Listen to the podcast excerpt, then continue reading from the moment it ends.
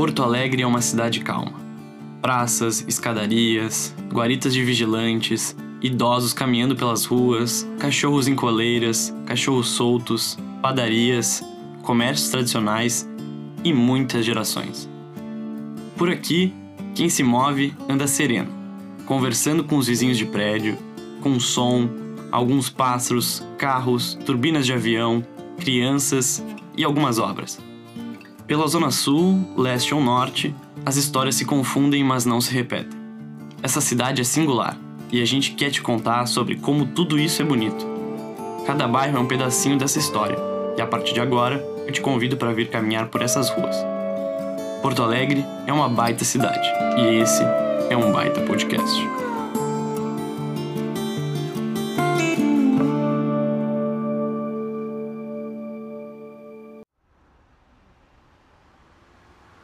Seja muito bem-vindo a um baita podcast. Podcast que vai te levar por todos os cantos da nossa capital. Eu sou Joaquim Cardoso e nessa aventura estou acompanhado de meus colegas Ângelo Menezes, Eduardo Ostermaier, Isadora Pádua e Matheus Santiago. Era uma tarde ensolarada e quente de sexta-feira. Em qualquer cidade de um país tropical, um dia como aquele desperta o desejo de encontrar uma zona boêmia.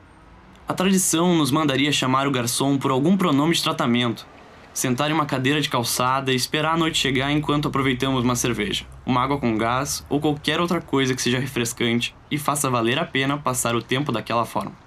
Só que naquela sexta-feira, não era nada próximo a isso que nos esperava.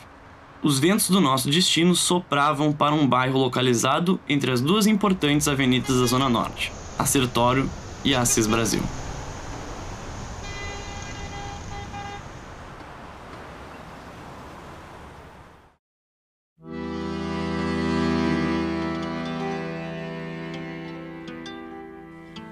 Não debalde estendeu entre nós a natureza todo esse plano espaço imenso de águas.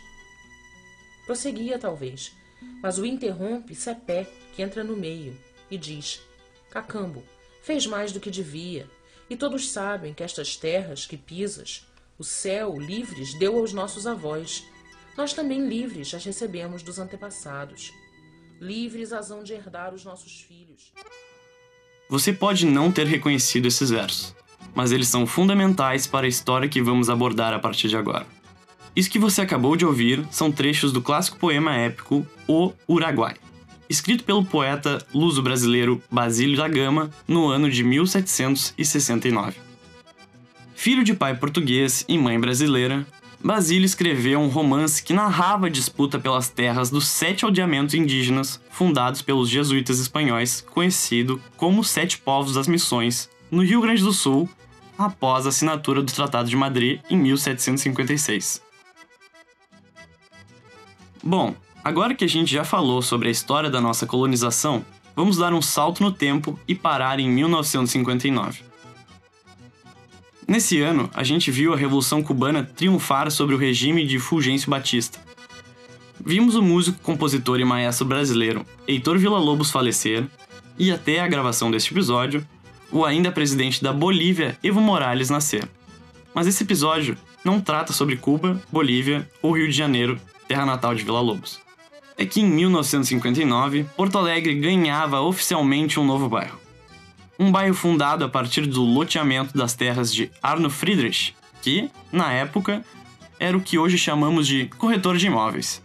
Além de vender os lotes, Arno deu início ao processo de construção, urbanização e infraestrutura daquele espaço que hoje conhecemos como Jardim Lindóia.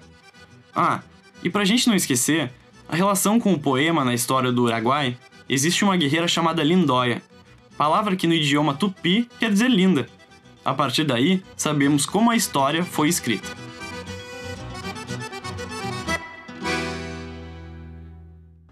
Predominantemente residencial, o Jardim Lindóia é um bairro que pode ser considerado como nobre na capital gaúcha. A população total é de 8.071 habitantes, segundo o último censo do IBGE. Conforme o Atlas Brasil, o índice de desenvolvimento humano municipal da região é considerado muito alto é que ele atinge 0,927 pontos, enquanto a média na capital é de 0,805.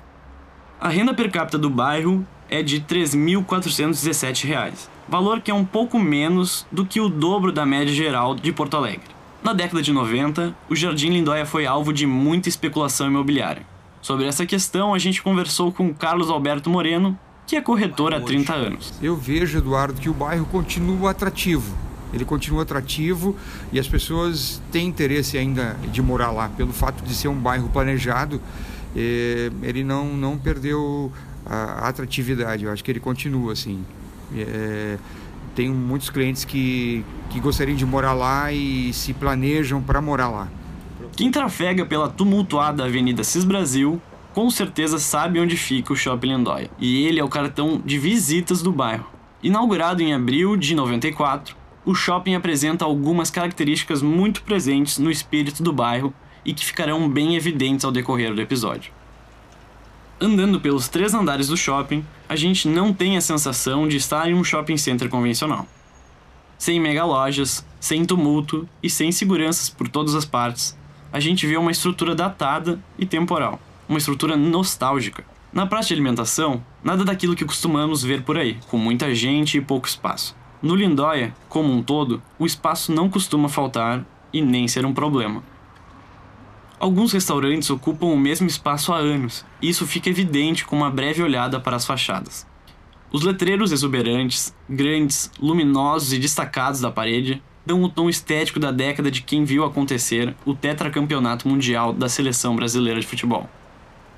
Saindo dos ares nostálgicos do prédio localizado no número 3522 da CIS Brasil, começamos uma viagem. Júlio Verne nos convenceu que era possível dar a volta ao mundo em 80 dias, mas nós vamos de Quito ao Alasca em apenas 5 minutos. O Lindóia é conhecido por suas praças. Oficialmente, o bairro conta com cinco, mas a mais famosa é a Praça Libanesa, que corta ao meio a principal avenida do bairro, a Pan-Americana. Mas antes de chegarmos na praça, logo no comecinho da avenida, a gente encontrou o Rafael Alcan, que vende cachorro-quente há cerca de 10 anos em uma van que fica sempre em frente ao número 150. O Rafael é estudante de psicologia da PUC e nos contou um pouco sobre a impressão que tem da segurança do bairro e da clientela. Vocês têm muitos amigos que vêm pra cá? Sim, muita vocês... gente. É? É, tem muita gente. Porque tem muitos condo- condomínios, né? Que não tem muitos moradores. Mas tem- é bem boa a relação, que é um bairro bom. Dizem que tem bastante assalto, mas é mais pra praça, né? Tanto pra lá tanto pra, pra outra Então, praça. normalmente, isso de segurança é tranquilo por aqui. Sim, pra nós sim, mas tem bastante relatos de assalto nas praças. Uhum. Tem, é que tem três praças, né? Agora voltando ao nosso caminho em direção à praça, a gente nem andou muito e parou novamente.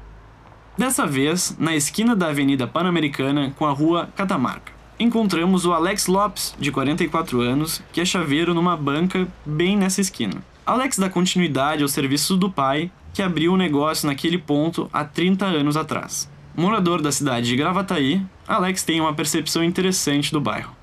Pro futuro, eu imagino que isso aqui vai se tornar tudo área predial. As últimas casas que, que tem no bairro vão começar a ser vendidas e vão construir prédio, né? Ah, tem esse prédio há pouco tempo, já está construindo outro lá, lá atrás. Para lá para baixo tem bastante prédio já construído, estão construindo. Acho que daqui a algum tempo vai ser que nem o centro de Porto Alegre, literalmente prédios. E parece que a intenção do Arno em fazer do Lindóia um bairro residencial, lá na década de 50, vem dando certo. disso, vários clientes assim, eh, clientes que saíram do bairro, foram para outro lugar, voltam aqui pela confiança dos pais que já trabalhavam comigo. Meu pai começou, já sou a segunda geração aqui, então já é que nem os clientes, manda os filhos, ah, no caso dele, né, manda os netos às vezes já. Ah, tu conheci o teu pai, ah, tô mandando meu neto aí fazer tal coisa, ou minha neta que seja, consertar, arrumar, ou vai lá em tal lugar e arruma para mim, faz tal coisa. É muito um negócio de Família, gerações familiar, ficou né? assim, De geração pra geração, Ah, né? É, confiança familiar, vai lá. Agora sim, sem mais interrupções, até uma pausa na libanesa. A gente seguiu olhando os- convencionais blocos de apartamentos, com jardins bem cuidados, portões altos e cercas elétricas. As quadras do Lindóia se parecem muito. Cada rua transversal, cada quarteirão, os paralelepípedos, tudo causa uma sensação de déjà vu. Devaneios à parte, depois de uns 5 minutos de caminhada pela Pan-Americana, a gente atravessou a rua Montreal, chegou em um lugar que já foi ponto de encontro e referência para a região. Na Praça Libanesa é possível encontrar um pequeno obelisco onde lemos: Homenagem da comunidade libanesa a Sua Excelência Elias Uraio, presidente da República do Líbano, por ocasião da sua visita oficial ao Rio Grande do Sul no dia 8 de setembro de 1997. Hoje, em todo aquele espaço que abrigava contentes crianças, tartarugas em um pequeno lago e era palco de rodas de chimarrão em outrora, vimos uma grama alta, um lago seco, balanço sem crianças e poucas pessoas passando rapidamente por ela, alternando entre caminhadas e corridas ao redor. Se de um lado da praça ficamos no Canadá, dessa vez o destino é o Equador. Na esquina da praça com a Avenida Quito fica localizado o comércio Bicicletas Lindóia, um pequeno, mas tradicional ponto do bairro. Ali quem nos recebeu foi a Janice Nunes, de 57 anos. A Janice é uma mulher simples, com traços de pessoa trabalhadora e que toca o negócio há 22 anos. A Janice sente saudades de como o bairro era quando o negócio de bicicletas dela começou. Mais precisamente, ela sente saudades de como era a vizinhança dela 22 anos atrás. Entre as pessoas, o público. Bom, a- a- o público hoje é completamente diferente da época que eu vim pra cá, né? Da época que eu vim pra cá, ah, era muita gente caminhando na praça, a tardinha era assim, enchia essa praça aí, o pessoal caminhando, as crianças brincando, ah, dava. O pessoal no sábado tinha um senhorzinho que tinha um, tipo um barzinho ali na esquina, né? E ele, e ele assim, assava carne, assim, frango. Aí o pessoal pegava, comprava e fazia piquenique na praça, sabe? E eu trabalhava, gente ter uma ideia, eu trabalhava feriado, sábado, domingo. Domingo eu saía daqui, era 8 horas, 8 e meia da noite. E era assim, bem tranquilo. O pessoal tudo ali, as vizinhas tudo sentado na frente. A comparação temporal também afeta pessoas como Janice. Assim como Alex, ela viu outros tempos de Lindóia, e hoje resta lamentar e lembrar do que passou. Ah, mas se tu me perguntar assim. Ah, o que tu achava era melhor antes ou hoje? Eu vou te dizer que era antes. Bem melhor. Era bem diferente, eu me emociono até. Bem diferente, Tu acha que era melhor? bem melhor. As pessoas, como é que eu vou te explicar? Hoje as pessoas não estão se importando mais com as outras, sabe? Elas estão mais assim, tu sai na rua, tu vê uma pessoa só no celular, só no celular. Chega aqui até pra chegar aqui pra vir perguntar uma coisa, pergunta mal, mal pergunta e no celular, e no celular, sabe? Não, não conversam mais com as pessoas. E eu acho que isso também é uma coisa que também. Tu não vê mais gente sentando na praça. Não vê. Sim, uns que outros assim ainda, que ainda Mas o bairro resiste. Bem como Janice nos falou, atualmente há muitos comércios nas ruas mais movimentadas da região. Quando retornamos a andar na Pan-Americana, logo vemos imobiliárias, farmácias, escola de idiomas, creches, padarias e outros variados tipos de estabelecimentos. Alternando tudo isso, entre casas e prédios, a avenida tem cerca de um quilômetro e meio de extensão. Com toda essa extensão, há uma esquina que abriga algo especial para o espírito do bairro. Ao contrário da grande maioria das ruas do Lindóia, essa não tem nome de país, cidade ou província. É no cruzamento da Pan-Americana com a travessa Comandante Gustavo que fica localizado o Lindóia Tênis Clube. Sediando bailes, jantares, já fez muito sucesso e foi parte do seleto grupo de grandes clubes na capital. Um lugar fascinante e que transpira história. Ao chegarmos no clube, conhecemos Pedro Rogério de Carvalho, 52 anos e administrador do tênis clube há 3 anos. Pedro gentilmente nos convidou a fazer um tour pelas instalações. Nesse momento, podemos dizer que houve uma agradável quebra de expectativa.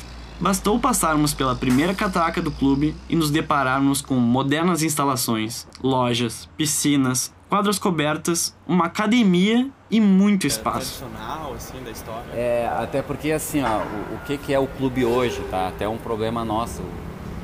A nossa faixa etária, a faixa etária é muito. são muitos velhos que vêm, sabe? Então o que, que é? Eu te diria que 70% é isso. É aquele pai, é aquela mãe, aquele avô, aquela avó que já não tem mais É, tipo, o filho saiu de casa, então eles se apegam muito, então eles levam muito a sério o clube. Incrível. Por fim, encerramos nossa visita em um ponto nobre. Abaixo de um belo lustre, Pedro nos fala sobre as modalidades esportivas do clube.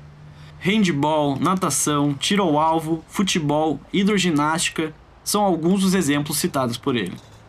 Nós agradecemos pelo tour e saímos do elegante salão de atos do clube. Logo na saída do Lindóia Tênis Clube, viramos à direita e seguimos em direção oposta à Pan-Americana. Na rua Caracas, vemos outra grande praça no bairro, a Praça Coronel Francelino Cordeiro. Admirando a arquitetura das casas, andamos pelas regulares e bem cuidadas calçadas. O Lindóia é um bairro caprichoso. Paralela à Rua Caracas, a gente encontra a Rua Paulo Bento Lobato. Para ir da Caracas até a Paulo Bento, a gente tem duas possibilidades: ir caminhando até que elas se encontrem ou subir por uma escadaria entre prédios e casas, algo comum no bairro.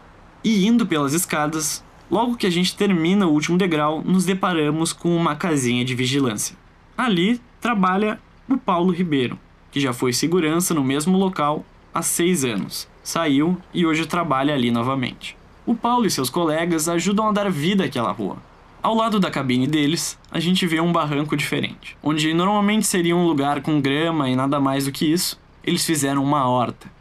Ali, eles têm algumas verduras, chás e temperos.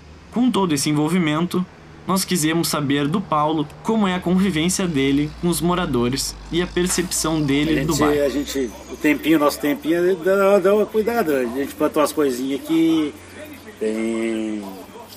Guaca. Tem guaco, tem, Coelho. tem coelho, tem. Tem de tudo, tomate, tem, tem couve, sabe? Aí a gente tem ali boldo, tem rosas. E vocês acabam usando muito disso aqui? Nós usamos, as pessoas que passam aqui levam Pede. também. Pede, levam também. Apesar da boa convivência, Paulo também recorda com saudades dos tempos de seis anos Não tem atrás. tantas pessoas assim na rua que eu... Sim, sim, Né? sim, sim, sim. Hoje os filhos vêm aqui trazer os netos para os vô ver, aí vai ali, almoça com o vô, e daqui a pouquinho já está indo embora de novo. Tá? Não, não tem aquele, não é aquele ajuda da gurizada correndo, ah, ô fulano, vamos sair aqui, vamos dar uma banda ali, vamos sair dentro. Não, hoje é só, ele já vem com a esposa e os filhos, vai, chega na casa do pai, entra para dentro do pátio, lá eles almoçam e ficam lá, daqui a pouquinho já estão indo embora. Não tem mais agitação na rua, não tem mais. Nem na noite não tem. Perfeito. né? É, tá, diferenciou muito, muito diferente mesmo. O Lindóia já não, não é mais o. O Lindóia de agito. é, ah, tem festa no Lindóia hoje de noite. Pai, que isso aqui ficava cheio de carro, dos carros nas ruas, tudo que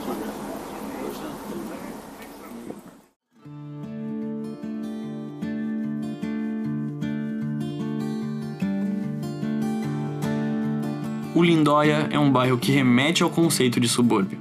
Ele tem vida, é bonito, as senhoras que andam por aquelas ruas têm vida em seus olhares, mas falta, é nítido. Como falamos no começo, temos a volta ao mundo em menos de 80 dias. Andamos pelas ruas com nomes de locais ao redor do globo, como Arequipá, Assunção, Porto Príncipe, Filipinas, Alasca, Havana, Costa Rica, enfim, por tudo. Em todas elas há muitas semelhanças. O Lindóia é um bairro nivelado. E isso é bonito. Mas com todas as pessoas que a gente falou, com os descasos do poder público, com todo o cenário imobiliário, o que percebemos é um mar de possibilidades que se perderam ao longo dos anos, assim como os letreiros da praça de alimentação. A produção do terceiro episódio do Um Baita Podcast é de Ângelo Menezes, Eduardo Ostermaier, Isadora Pádua, Joaquim Cardoso e Matheus Santiago. Ficou com dúvidas? Tem alguma sugestão? Quer saber um pouquinho mais sobre a gente? Procura por Um Baita Podcast no Instagram e vem conversar. Tá ansioso pelo próximo episódio? Nós também. O próximo episódio do nosso Baita Podcast vai te levar por um rolê na zona sul de Porto Alegre, mais precisamente pela Restinga. E aí, vem com a gente nessa?